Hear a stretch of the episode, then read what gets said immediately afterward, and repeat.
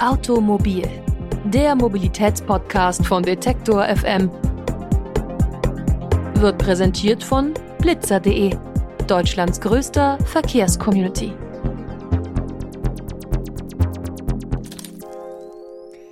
Und damit herzlich willkommen zu Automobil, dem Mobilitätspodcast hier bei Detektor FM. Diese Woche beschäftigen wir uns mal mit einem ziemlich lebensnahen Thema und schauen mal ein bisschen auf die Entwicklung der Spritpreise. Die sind ja in den letzten Tagen durchaus ein bisschen in die Höhe geschossen, auch aufgrund des Konflikts in der Ukraine. Was es damit auf sich hat und was jetzt zum Beispiel auch die Bundesregierung plant, um dagegen vorzugehen und Verbraucherinnen und Verbrauchern unter die Arme zu greifen, das haben wir in dieser Folge noch einmal für euch zusammengefasst.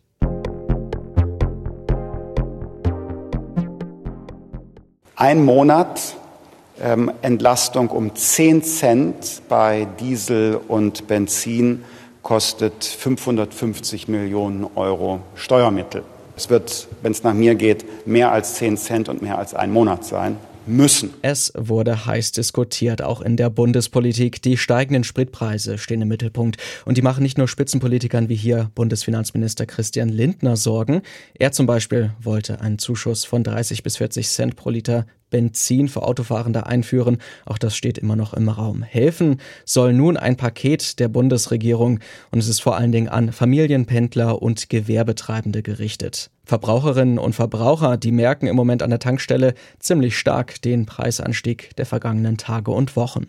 Durch Lieferengpässe und künstliche Verknappung von russischen Gaslieferungen kommt es so zu finanziellen Auswirkungen auch in Deutschland und anderen europäischen Ländern. Der Benzinpreis hierzulande lag in den vergangenen Tagen bei durchschnittlich 2,08 Euro. Diesel sogar bei 2,17 Euro. Der höhere Anstieg bei Diesel ist vor allem auch mit der gestiegenen Nachfrage nach Heizöl zu erklären. Diese Preise sind allerdings auch schon wieder ein deutliches Stück niedriger als in den Tagen und Wochen zuvor, aber dieser Rückgang ist inzwischen auch beendet. Der Preis bleibt auf einem mehr oder weniger unverändert hohem Niveau. Und dieses Thema hat folglich auch eine Rolle im Wahlkampf, jetzt zum Beispiel gerade im Saarland gespielt. Ich bin jetzt hier gerade an der Tankstelle vorbeigefahren und es ist wirklich irre. Diesel 2,12 Euro. Ich finde, da ist jetzt wirklich ein Punkt erreicht, wo man sagen muss, da muss man handeln. Und deswegen muss eine Spritpreisbremse her. Das trifft jetzt nicht nur Geringverdiener, sondern das trifft wirklich die vielen fleißigen Leute, die tanken müssen, die ihre Dieselfahrzeuge tanken, die zur Arbeit fahren, die die Kinder zum Sport bringen.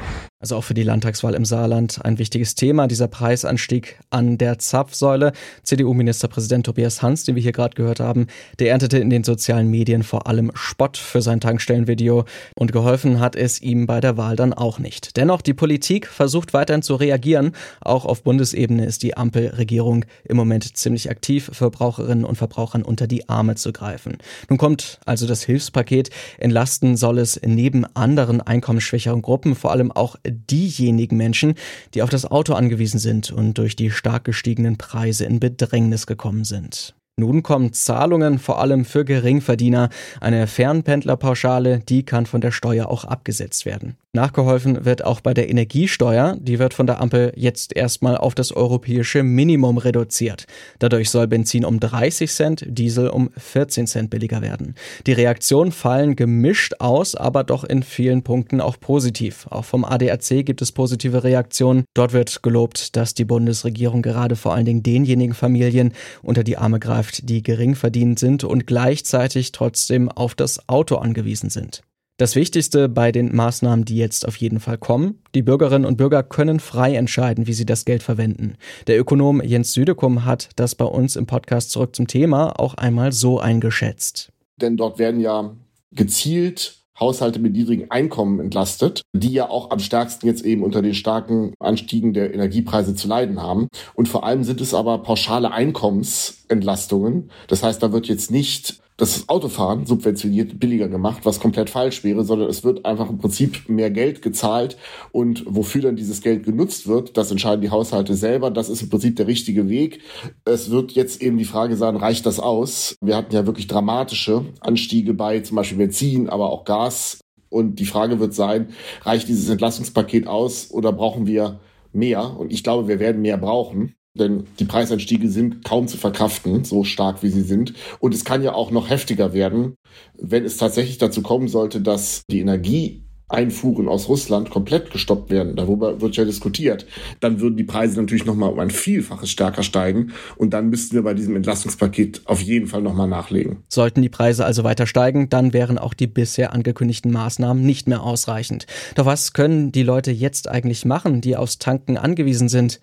Einige Tipps gibt es, die hat zum Beispiel auch der ADAC zusammengetragen. Je nach Tankstelle können die Preise auch schon mal niedriger sein. Das gilt dann auch für die Tageszeit, zu der man tankt. Eine Studie des ADAC zeigt nämlich, zwischen 18 und 19 Uhr sowie zwischen 21 und 22 Uhr sind die Preise meistens am niedrigsten. Auch auf teures E5-Benzin mit Ethanol kann verzichtet werden, denn die meisten neueren Benzinermodelle vertragen auch das etwas günstigere E10. Ein Tanken im Ausland dagegen lohnt sich für die meisten Autofahrerinnen und Fahrer dann doch nicht, außer man verbindet das mit einer Reise, die sowieso ansteht, oder man lebt tatsächlich wirklich in Grenznähe. Die Maßnahmen der Bundesregierung und das konkrete Entlastungspaket, die bieten den Autofahrenden also zumindest kurzfristig Hilfe. Aber sollten die Preise für Öl und Gas weiter steigen, dann wären auch die staatlichen Zuschüsse und Erleichterungen keine große Unterstützung mehr. Viel hängt von den Energielieferungen ab. Gleichzeitig gibt es aber auch ein paar Tipps, damit Menschen individuell zumindest kleine Einsparungen an der Zapfsäule vornehmen können.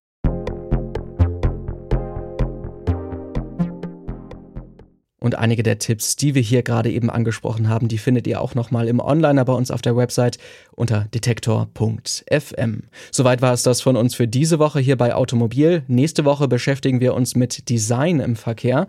Das alles dann am kommenden Montag. Mein Name ist Lars Feyen. Schön, dass ihr mit dabei wart. Habt eine schöne Woche und wohl an. Automobil, der Mobilitätspodcast von Detektor FM wird präsentiert von blitzer.de, Deutschlands größter Verkehrscommunity.